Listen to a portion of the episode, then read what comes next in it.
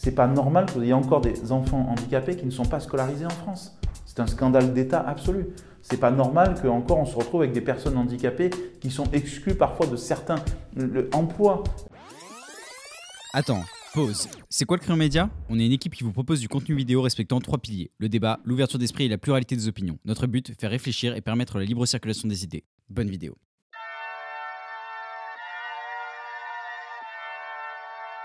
Je ne vais pas mal, mais rassurez-vous, un jour je ne manquerai pas de mourir. Monsieur Abad, bonjour. Bonjour. On se retrouve aujourd'hui pour une nouvelle interview euh, politique pour le crayon. Euh, nous sommes euh, à l'Assemblée nationale, puisque vous êtes député de l'Ain et président du groupe parlementaire Les Républicains.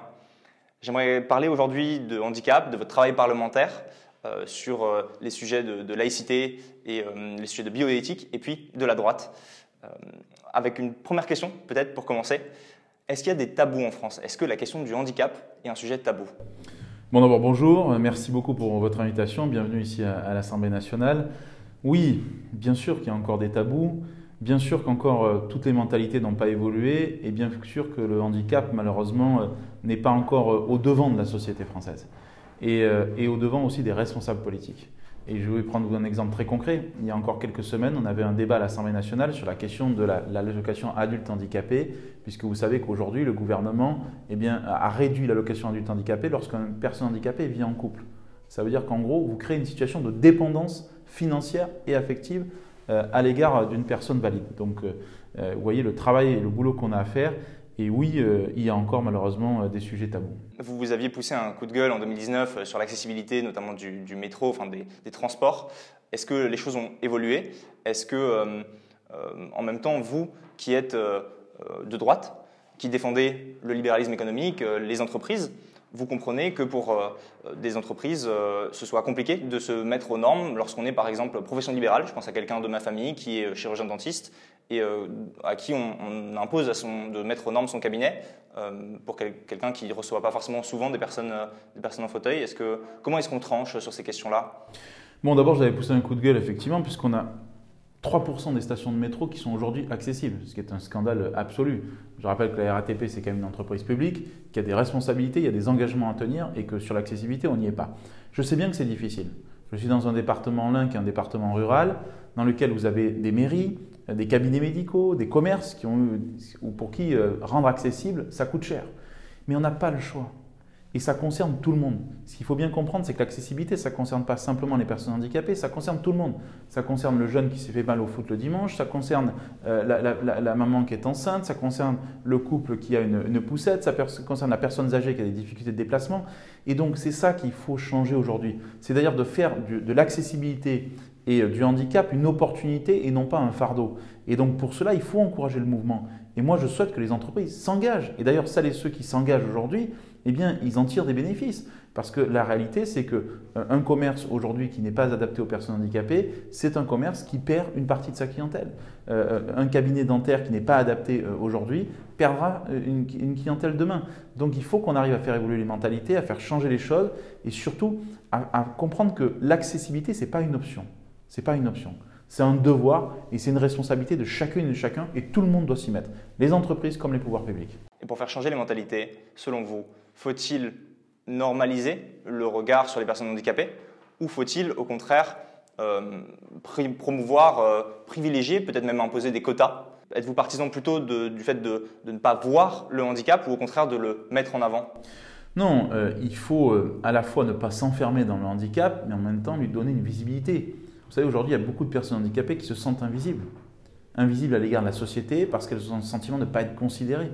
Et donc, la première des choses, c'est déjà la considération et le respect. La personne handicapée, elle attend ni de la pitié ni de la compassion. Elle attend simplement de pouvoir vivre comme les autres, de pouvoir travailler comme les autres, de pouvoir avoir une vie sociale comme les autres, de pouvoir être éduquée comme les autres. Et ce sont ça les enjeux aujourd'hui qu'on doit porter dans la société française. Et aujourd'hui, le compte n'y est pas. C'est pas normal qu'il y ait encore des enfants handicapés qui ne sont pas scolarisés en France. C'est un scandale d'État absolu. C'est pas normal qu'encore on se retrouve avec des personnes handicapées qui sont exclues parfois de certains emplois. Donc il y a des choses à faire. Alors les quotas, ça a un avantage, ça a un mérite, c'est que ça lance un mouvement. Après, le quota, il ne peut pas être définitif. Mais moi, je n'y suis pas défavorable dans certains cas, parce que c'est ce qui permet de lancer un mouvement. Vous connaissez aujourd'hui un journaliste télé qui est en situation de handicap? Il y avait, un, quelqu'un qui tweetait beaucoup sur le football, mais qui est mort d'ailleurs Bien récemment. Sûr. effectivement employé. Un grand acteur de cinéma Un grand producteur La vérité, c'est qu'il y en a très peu, alors que nous sommes 6 millions. Et donc c'est ça aujourd'hui qu'il faut changer, même en politique. Moi, je suis aujourd'hui le seul député en situation de handicap à l'Assemblée nationale. C'est pas normal. Et donc c'est ça qu'il faut changer et qu'il faut faire évoluer. Donc s'il faut passer dans un premier temps par des quotas, pourquoi pas pour faire bouger les choses? Par exemple, euh, quand la gauche parle beaucoup de reconnaissance, de privilèges, euh, est-ce que vous, c'est quelque chose qui vous parle? On parle beaucoup de, validisme, faire prendre conscience aux personnes qui sont valides que justement il y a des questions d'accessibilité.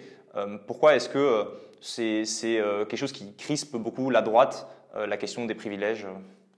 Non, mais ce n'est pas, pas une question qui crispe la droite. La, réalité aussi, c'est qu'il faut pouvoir accompagner les personnes handicapées. Ce n'est pas des privilèges. Euh, c'est simplement les accompagner dans la vie euh, de tous les jours et avoir un soutien financier, un soutien moral, un, suivi euh, qui soit plus important, plus adapté. Quand par exemple vous êtes en recherche d'emploi, moi j'estime que c'est normal qu'une personne handicapée ait un parcours personnalisé plus adapté, qu'elle ait un accompagnement qui soit plus fort. Ce n'est pas un privilège, c'est redonner l'égalité des chances à tous. L'enjeu pour nous à droite, c'est l'égalité des chances. Et l'égalité des chances, ce n'est pas l'égalitarisme.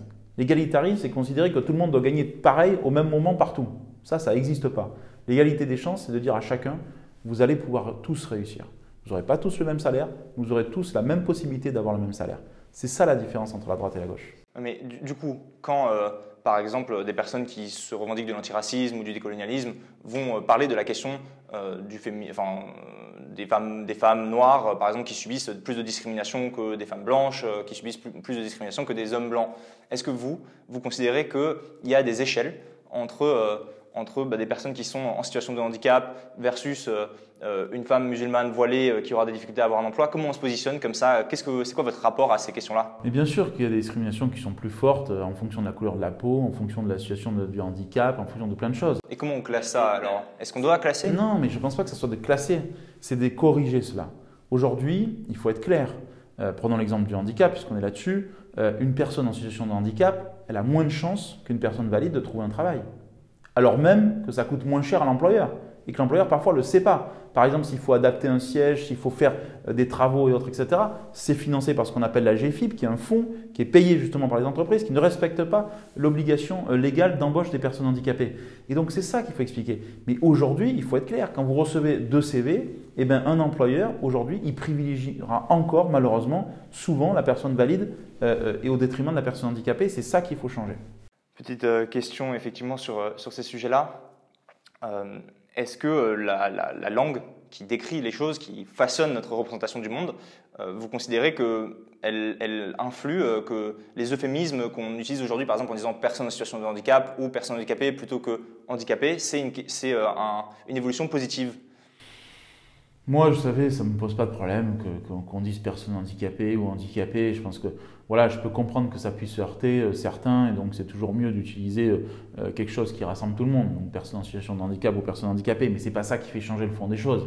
la réalité, c'est pas parce qu'on va changer les mots qu'on va changer la vie concrète des personnes handicapées. Moi, j'attends autre chose que ça. J'attends une prise de conscience majeure, j'attends que le handicap soit une priorité politique majeure. Je dis même souvent, le jour où on aura gagné, c'est le jour où il n'y aura plus de secrétariat de ministère des personnes handicapées, parce qu'on aura compris que le handicap irrigue l'ensemble de la société, que quand on fait une loi sur l'école, une loi sur le climat, une loi sur l'environnement, une loi sur le social, eh bien, on a ce réflexe handicap. C'est la première chose que j'ai faite quand je suis arrivé ici à l'Assemblée nationale en 2012. La première chose que j'ai faite, c'est d'inscrire un volet handicap dans chaque loi, pour qu'on ait ce réflexe handicap pas simplement quand on fait une loi pour les personnes handicapées tous les 10 ans, mais qu'à chaque fois qu'on fait une loi, on est sur réflexe handicap et qu'on n'exclut pas les personnes handicapées des personnes valides. Donc pour revenir un peu sur le travail parlementaire actuel, euh, vous, vous, êtes euh, notamment engagé sur la question aussi de la loi qu'on appelait séparatisme aujourd'hui pour conforter les principes républicains. Euh, elle est beaucoup décriée par la gauche comme stigmatisant les personnes musulmanes, les musulmans. J'ai un peu l'impression, avec les polémiques qu'on a encore eues récemment sur une assesseuse qui porte le foulard, qu'on est complètement obsédé par les, musulmans et qu'en fait on n'arrive pas à, tout simplement faire comme on le fait, ou on devrait le faire avec les personnes handicapées, c'est-à-dire les voir comme des êtres humains, euh, les intégrer dans la société euh, sans être obsédés par, euh, leurs pratiques ou, tout simplement par, leurs êtres. Est-ce que, enfin, comment vous réagissez à ça? Bon, d'abord, la loi contre le séparatisme, ce n'est pas une loi contre les musulmans. Il faut être très clair là-dessus. La loi contre le séparatisme, elle vise à lutter notamment contre l'islamisme radical. Et moi, je ne fais pas la confusion entre les deux contrairement au Rassemblement national. Et c'est pour ça que ni de près ni de loin, jamais je soutiendrai les idées du Front national. Parce que le Front national, il considère par exemple que quand un élu va rendre visite dans une mosquée, il considère que c'est mal parce qu'il considère qu'un musulman est un terroriste potentiel. Ce n'est pas ma conception des choses. Et ce n'est pas ma vision de la société française. Mais la réalité aussi qu'il faut dire, c'est que quand il y a une dérive, quand il y a un islamisme radical, il faut être intransigeant. Il faut se donner les moyens politiques d'agir face à cela. Et d'ailleurs, la communauté musulmane a besoin aussi de ça. Mais que par contre, moi je comprends tout à fait, et j'ai aucune difficulté à ce qu'on puisse avoir des différences euh, entre nous, à ce y compris vestimentaires. Il n'y a pas de difficulté là-dessus. Et c'est pour ça d'ailleurs que je ne suis pas de ceux qui pensent que le voile et la question du port du voile est l'alpha et l'oméga de la politique d'intégration en France. Je considère simplement qu'on a le respect des institutions, le respect de la République française, et que quand on bafoue cela, qu'on soit musulman, français ou peu importe, euh, eh bien, la réalité, c'est qu'on est sanctionné. Et donc, ça, c'est une grande différence. Mais vous avez raison. Je trouve qu'aujourd'hui, euh, il y a une stigmatisation excessive dans, le débat actuel politique. Et j'estime aussi qu'il y a beaucoup de confusion, beaucoup d'amalgame, et que finalement, à la fin des fins, eh bien, euh, on n'arrive pas à notre objectif politique final, c'est-à-dire à lutter de manière absolue, forte et intransigeante contre l'islamisme radical qui est un fléau, et dans le même temps permettre l'intégration de toutes celles et tous ceux qui veulent s'intégrer dans la société française. Du coup, la droite, la droite qui n'est pas la droite euh, du Rassemblement national, la droite qui n'est pas l'extrême droite, euh, quelle est aujourd'hui sa, force et sa chance Est-ce qu'elle est, est, morte comme la gauche Au contraire, est-ce qu'elle renaît Est-ce qu'elle n'est pas du tout morte et qu'elle existe de manière persistante? Elle n'a jamais été aussi vivace dans les idées. Le grand paradoxe aujourd'hui, c'est quoi? C'est que la France n'a jamais été aussi à droite et nous aussi éloignés du pouvoir. Mais justement, est-ce que c'est pas à droite comme plutôt du côté de l'extrême droite? Non, non, je crois pas à ça. Je crois pas à ça. Les gens, ils n'ont pas envie d'une guerre civile. Hein. On n'est pas là-dedans. L'extrême droite, c'est la guerre civile. Mais l'extrême droite, quand vous faites une confusion entre le musulman et le terroriste islamiste, je suis désolé, ce sont les ingrédients, euh, en tout cas, des tensions dans la société française et des fractures dans la société française. C'est pour ça que nous devons combattre. Mais nous devons combattre sans, et c'est là où je reproche à la gauche, sans angélisme. Faut regarder la réalité en face. Il y a des choses qui se passent aujourd'hui. Il y a des violences qui se passent. Il y a une réalité qui est, celle-là. Et celle-là, il ne faut pas la nier. Il ne faut pas la renier. Parce que si on la nie et la renie, c'est comme ça qu'on antagonise les positions et c'est comme ça qu'on radicalise euh, la société française. Donc, moi, je suis de ceux euh, qui pensent aujourd'hui qu'on a des actions à mener, une politique d'intégration à avoir, une politique d'immigration, si on discutait, euh, si vous voulez, à avoir. Mais je trouve que je trouve qu'on prend mal ce débat. Voilà. Et que ce débat-là, il mérite beaucoup plus de profondeur euh, et d'analyse et de point de vue que ce que l'on a aujourd'hui, où on jette des anathèmes, où on bipolarise un peu et on fracture la société française. Est-ce que euh, typiquement euh, la, peur du, Rassemblement national et de l'extrême droite est, vivace aussi chez les partisans, les adhérents euh, des Républicains, euh, ceux qui les soutiennent. Je pense euh, à Renaud Muselier dans, la région PACA. Est-ce que les gens ont, soutenu Renaud Muselier, par exemple, parce qu'ils avaient peur du Rassemblement national ou au contraire, est-ce que vous pensez qu'on adhère aux idées des Républicains du coup? Moi, je pense qu'il ne faut pas avoir peur du Rassemblement national.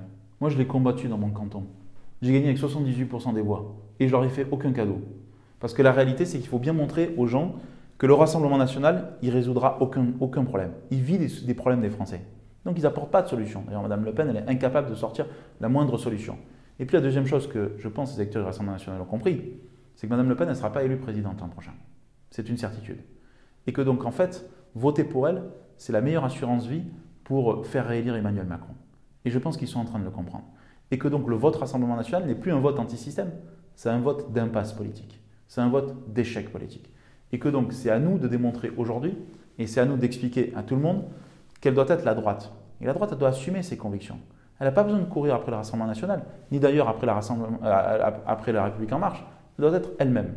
Porter des convictions sur l'autorité, sur les sujets qu'on a parlé, sur la question de l'égalité des chances, euh, sur euh, les solidarités, sur l'ascenseur social, sur le mérite, sur le travail, sur l'effort, sur tous ces sujets qui irriguent la société française, qui sont nos valeurs, qui sont nos convictions et qui sont largement partagées par les Français.